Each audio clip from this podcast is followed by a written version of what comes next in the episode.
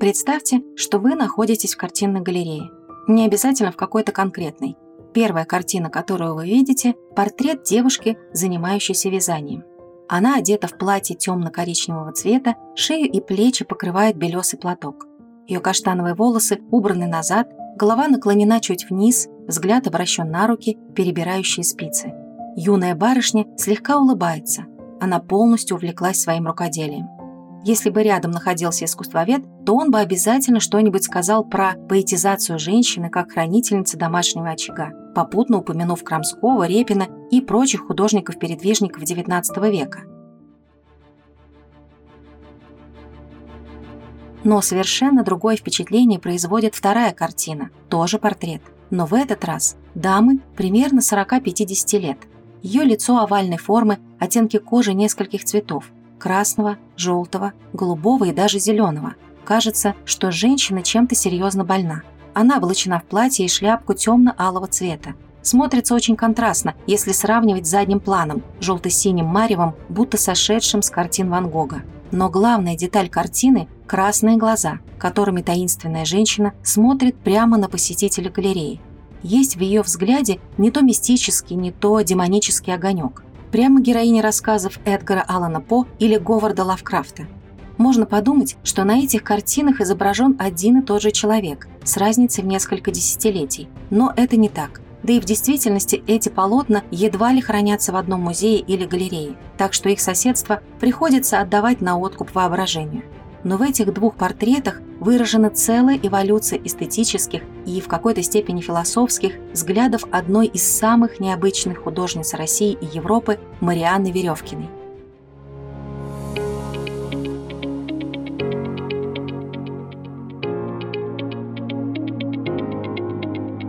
Всем привет! Вы слушаете подкаст «Союзницы», проект Союза женщин России. Меня зовут Наташа Любина, я одна из ведущих этого подкаста. В этом выпуске мы расскажем о Марианне Веревкиной.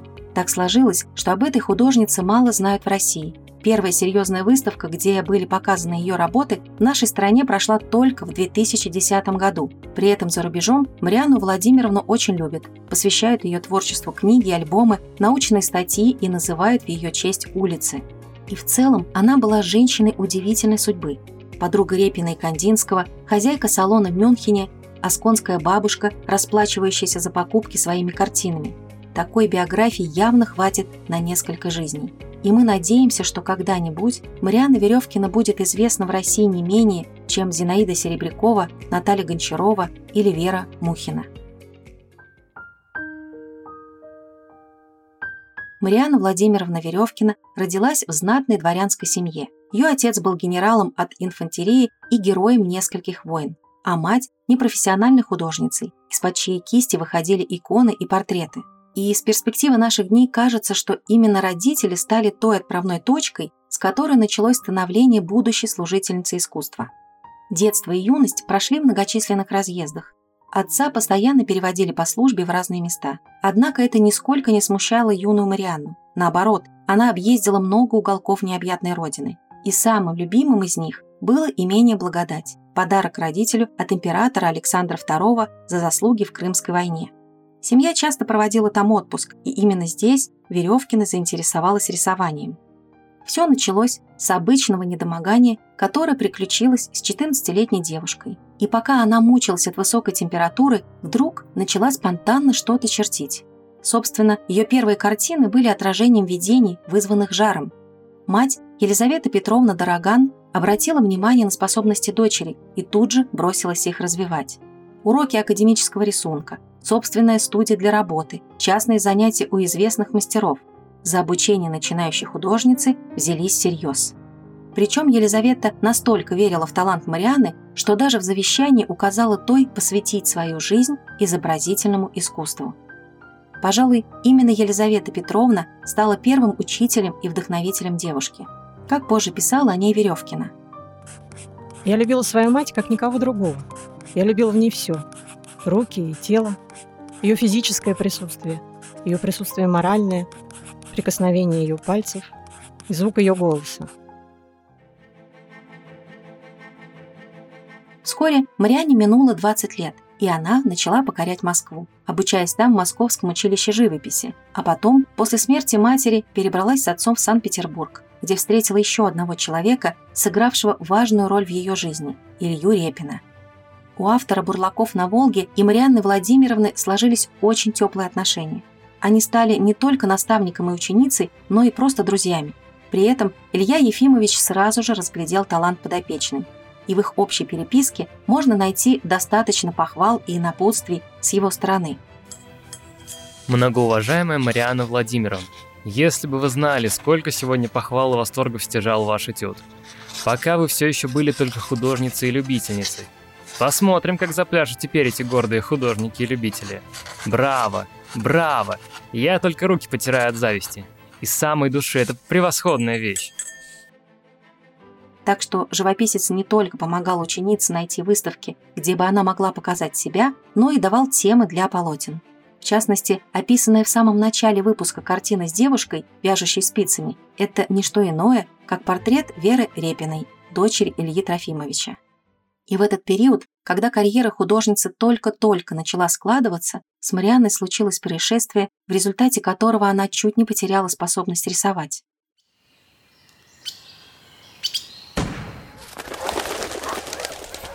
Посмотрите на ее руку! Боже! Кровь! Кровь! Я не чувствую пальцев. Во время охоты девушка случайно прострелила себе правую руку. Несмотря на реабилитацию и долгое лечение, полностью восстановить подвижность конечности не удалось. Казалось бы, для Веревкиной все кончено. Если она не может удержать кисть, то о какой живописи может идти речь? Однако художница не отчаялась, даже больше выучилась рисовать левой рукой, а для правой придумала нечто вроде протеза. Сохранился портрет Веревкиной, нарисованный Репиным. На нем девушка сидит на белом стуле, с перевязанной рукой, но с улыбающимся лицом. Кажется, в этой улыбке и была вся Марианна Владимировна. При этом приключившееся несчастье парадоксальным образом лишь еще больше подстегнуло интерес к изобразительному искусству. Ведь курс лечения Веревкина проходила в Германии, и там у нее была возможность вдоволь насладиться картинами европейских мастеров. Особенно ее впечатлил портрет кондотьера Алессандра Дель Борра, как она позже писала об этой картине одному из друзей. Пять лет тому назад я прожила в Берлине два с половиной месяца и каждый день ходила хоть на минуту посмотреть на это божественное произведение. И каждый день душа моя звучала ему в ответ все сильнее и сильнее. Я была тогда очень больна, и гениальный мастер один мирил меня с жизнью, где приходилось так страдать. Глядя на его творение, на эти линии, эти полутона, помните отношение теневой щеки к фону или колонны к платью? На всю эту прелесть живописи, на этот грандиозный стиль я начинала снова хотеть жить, чтобы видеть еще и еще, чтобы еще жить живописью. И, пожалуй, только ею. Постепенно Веревкина все больше преуспевала в освоении реалистической живописи. Ее картины принимали участие в выставках Общества петербургских художников, а Репин сравнивал любимую ученицу с гениями Северного Возрождения. Однако Марианна едва ли была довольна своим положением. Слишком уж было сильно ощущение, что ее картинам недостает чего-то важного – да и отношения с наставником менялись, художники все чаще спорили. Я очень восхищалась Репиным, но мы никогда не соглашались друг с другом. Меня тогда называли русским Рембрандтом. Я выставлялась у передвижников, мои картины приняла Академия, критика меня хвалила. Я же была в отчаянии. Мир реализма был мне так же чужд, как и мир романтизма. Я стремился найти свое собственное направление. Веревкина приходит к пониманию, что ее не столько интересует создание стопроцентного сходства портрета и оригинала, сколько попытки передать психологический образ того, кого она изображает на картине. Дело не в реализме, дело в искренности. Произведение искусства должно быть искренним, иногда даже наивно искренним, более всего намеренно и сознательно искренним. Именно эта искренность заставляет нас браться за оружие против традиции школы – Именно она вынуждает художника становиться таким строгим в выборе выразительных средств. Однако Илья Трофимович считал, что его визави слишком увлекается миром идей. Так можно и до откровенных проповедей дойти. Зачем вы говорите, что мы с вами проповедуем? Я в искусстве проповеди не признаю. Проповедничество – особая специальность. Эх, Мариана Владимировна, мне кажется, вы идете куда-то не туда. Художница явно была на перепутье. Она уже многого достигла на реалистическом поприще, однако живопись, увиденная за границей, очертила для нее новые горизонты. И в этот период Репин знакомит подопечную с человеком, который, как потом покажет время, поможет Веревкиной в ее творческих поисках, с Алексеем Явленским. Алексей Георгиевич Явленский долгие годы мечтал стать художником. Однако отец, гусарский полковник, хотел для сына военной карьеры – так что молодому человеку пришлось оставить кисти с красками и вместо этого примерить мундир. Шли годы. Военное училище, чин лейтенанта. Путь профессионального военного складывался вполне неплохо. Однако молодому офицеру хотелось писать картины. Для этого он добился перевода из Москвы в Санкт-Петербург, где смог посещать Академию художеств. Хороший шанс начать профессиональное обучение живописи для выходца из небогатого дворянского рода. Там он познакомился с Ильей Репиным, а через него с Марианной Владимировной. Начинающий художник ей приглянулся сразу. Талант его признавали, но особых успехов он не делал. Я полюбила его искусство и захотела помочь ему. Он мне понравился, хотя я знала, что он легкомысленный человек и ловелас. Постепенно связь между ними крепла. Явленский влюбился в новую знакомую и даже признался ей в этом – Веревкина отвечала заверениями в искренней дружбе, а также заботой, присущей не то ревностным учителям, не то даже любящим матерям. Она увидела в его работах отголоски искусства нового века, и ради этого искусства была решительно настроена пожертвовать всем. Как позже покажет история, даже собой. Явленскому было тесно в рамках Санкт-Петербурга и местных школ живописи. Он хотел учиться за границей, но его средств едва ли хватало для такого предприятия. Намерения художника так бы остались всего лишь мечтами, если бы за их реализацию со всей своей энергичностью не взялась Веревкина. К 1896 году у них все было готово. Алексей вышел в отставку в чине старшего лейтенанта. Марианна после смерти отца начала получать царскую пенсию в размере 7 тысяч рублей в год. Этих денег с лихвой бы хватило, чтобы обеспечить их совместную жизнь, целиком и полностью посвященную искусству. И вот, собрав вещи и простившись с родными, Явленский и Веревкина отправились в Мюнхен. Мюнхен был выбран не случайно. Тогда он считался одной из культурных столиц, где регулярно проходили выставки, собиравшие виднейших мастеров со всей Европы. Для человека, мечтавшего рисовать, оказаться в таком месте было заветной мечтой.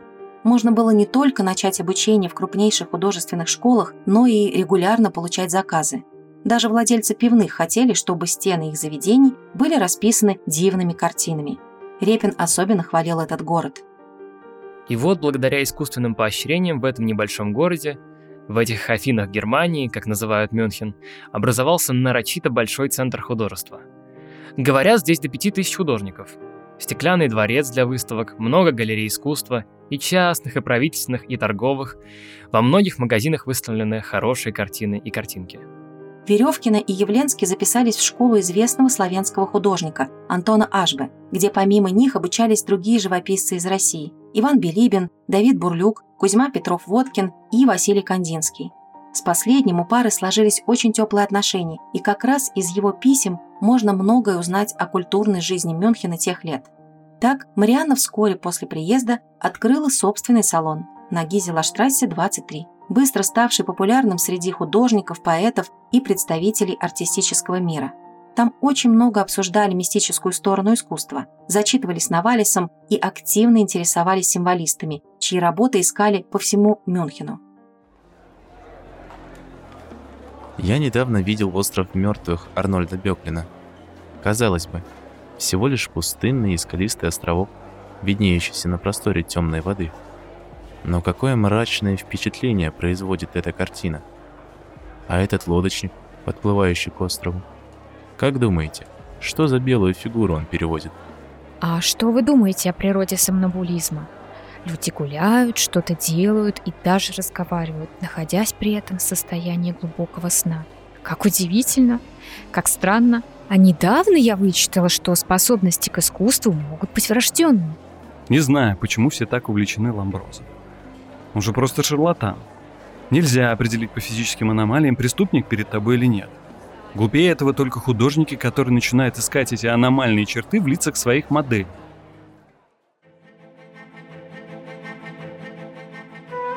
По прошествии нескольких лет Марианна и Алексей смогли стать по-настоящему своими для мюнхенской богемы.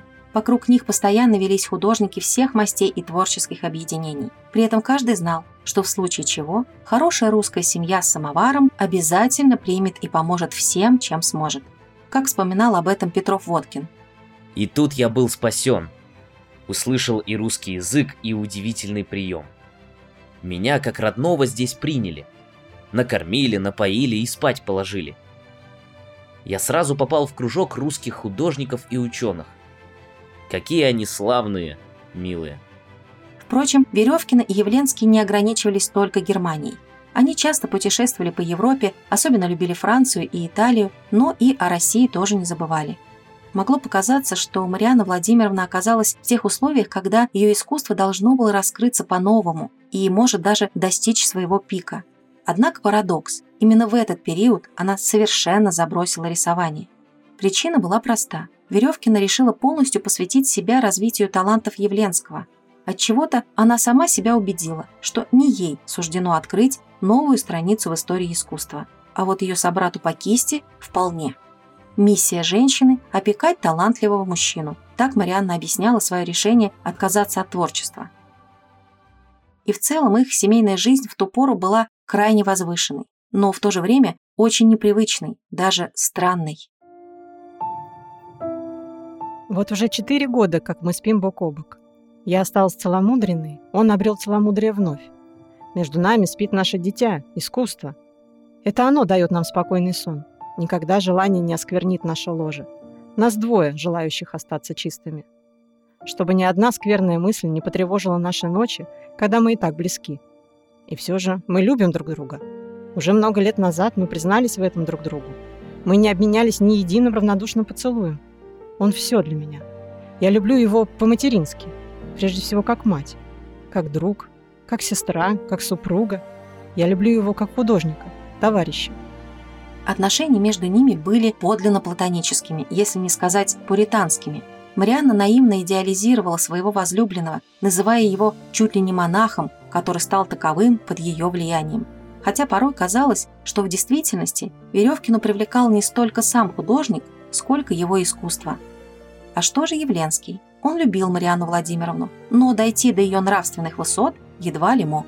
И прямо как у классика, одним днем все в их доме смешалось. Выяснилось, что Алексей Георгиевич имел связь с их служанкой Еленой Незнакомовой, и девушка теперь ждала ребенка. Хотя будет преувеличением сказать, что все смешалось.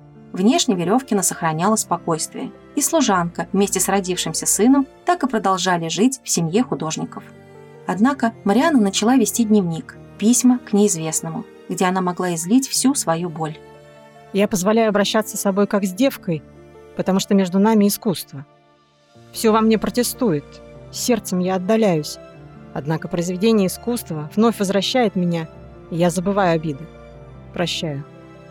Но наряду с переживаниями художница фиксировала в дневнике многие свои мысли и рассуждения, главным образом об искусстве – Величие искусства состоит не в том, что уже создано, а во всем, что еще предстоит создать. Если бы искусство проявлялось через то, что существует, оно не имело бы ни малейшего смысла. Писала она свой дневник пять лет, с 1901 по 1905 год, а в 1906 вновь взялась за кисть. Тем неизвестным, кому все это время писала Марианна, была она сама.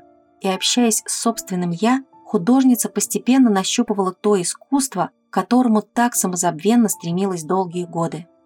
Мое творение, над которым работаю, готовое вот-вот уже появиться на свет, пока еще не завершено. Истинно великое произведение искусства, звезда первой величины нового возрождения, еще не создана. Я остаюсь на своем посту. Я не позволю сгнать меня оттуда. При этом картины, которые Веревкина начала рисовать после долгого перерыва, значительно отличались от ее ранних работ. Изменилось буквально все – Привычный гуашь и пастель заменила темпера, оттого полотна дольше сохраняли яркость и цвет. Вместо реалистической живописи – пейзажи и портреты, напоминающие работы Эдварда Мунка и Поля Гогена, такие же экспрессионистские и наполненные метафизическими смыслами. Помимо этого, важную роль начинает играть цвет, в частности красный, символ Запада, новой жизни художницы, и синий, олицетворение памяти о матери и тоски по покинутой родине – Марианна часто использует диссонансные сочетания ярких насыщенных красок и тем самым создает у зрителя особый эмоциональный настрой, тревогу, волнение, неуверенность, ожидание скорой беды. Потому на ее картинах то группа школьниц, одетых в черные плащи и напоминающих траурную процессию, то руины красного города, затерянного среди синих гор и кажущегося предзнаменованием грядущего апокалипсиса.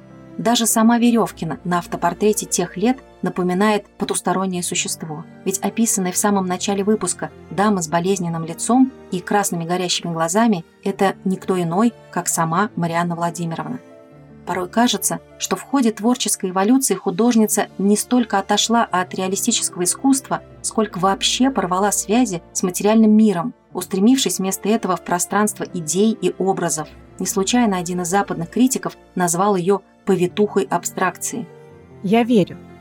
И хочу, чтобы за мной верили и другие, что кроме суетного мира, переходящих форм, есть мир незыблемого покоя истины, мир примирений, куда тянет меня всей душой. Это Мое чувствование и моя вера. Моя художественная суть.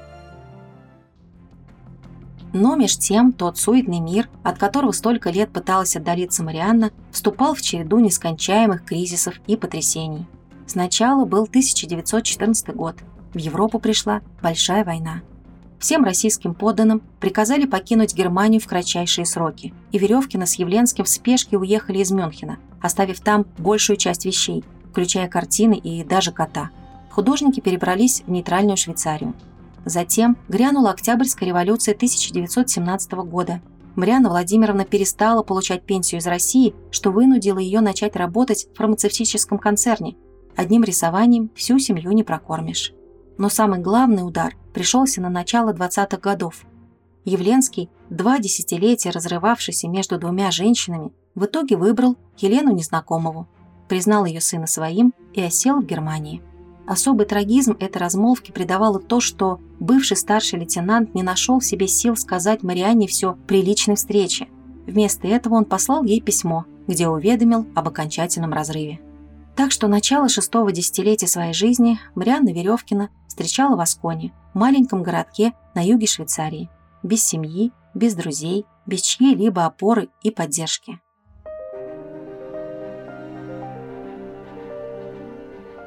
Однако художница не опустила рук.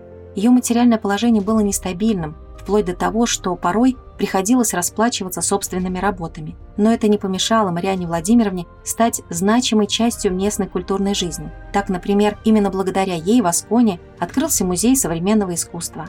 Причем Веревкина отдала туда несколько своих работ, а также попросила знакомых и друзей прислать по паре картин, чтобы пополнить здешнюю коллекцию. Мариана Владимировна за 16 лет жизни в швейцарском городке очень сблизилась с местными жителями, а те, в свою очередь, ласково называли ее «Асконской бабушкой». Как говорила Мара Фалини Чикарелли, директор Музея современного искусства в Асконе. Веревкина окунулась в городскую жизнь Асконы, привязалась к народу, простым людям, рыбакам, которые становятся персонажами ее полотен. В человечности этой простой жизни она находит внутренний покой, а в Асконе – свою вторую родину. Так что в каком-то смысле Веревкина к концу жизни вновь вернулась к идеалам художников-передвижников, в которых когда-то давно разочаровалась. Но ее картины с асконскими рыбаками, пастухами и крестьянами были наполнены новым философским содержанием и изображены в технике, сочетающей цветовую экспрессию немецкого экспрессионизма и загадочные символы, смысл которых выражался через образы природы.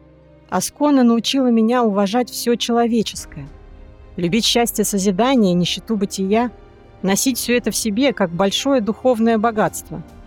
Марианна Владимировна умерла в 1938 году, перед началом еще одной общеевропейской и общемировой катастрофы. К концу жизни она смогла найти Кармен и Диего Хагман, поклонников художницы. Те стали собирателями ее работ, и благодаря им многие картины Веревкиной сохранились до наших дней. Что же касается Явленского, то в последние годы он тяжело болел, даже передвигался на инвалидной коляске. К тому же в Германии, куда он перебрался после разрыва с Веревкиной, к власти пришли национал-социалисты, запретившие выставлять картины художника. Их признали так называемым дегенеративным искусством. Всю оставшуюся жизнь Алексея Георгиевича мучила совесть за предательство любимой. Как он считал, все испытания, выпавшие ему в последние годы, были божьей карой за эгоистическое прошлое. В итоге он все-таки нашел в себе силы попросить у Марианны прощения. Так что Веревкина уходила из жизни без сожалений. Когда ее не стало проводить художницу в последний путь, пришло почти все население города. Марианну Владимировну похоронили по православному обычаю на кладбище в Асконе, а незадолго до смерти она писала. Именно пройдя через личные страдания, мы, художники, должны примириться с жизнью и принять ее во всех ее формах. Мы должны страдать за всех и со всеми. Другие не должны страдать вместе с нами, а находить в наших произведениях веру, любовь, надежду. Это мой путь. Он крут, но он дает смысл моей жизни. Так что можно с уверенностью сказать, своего пути она придерживалась до самого конца.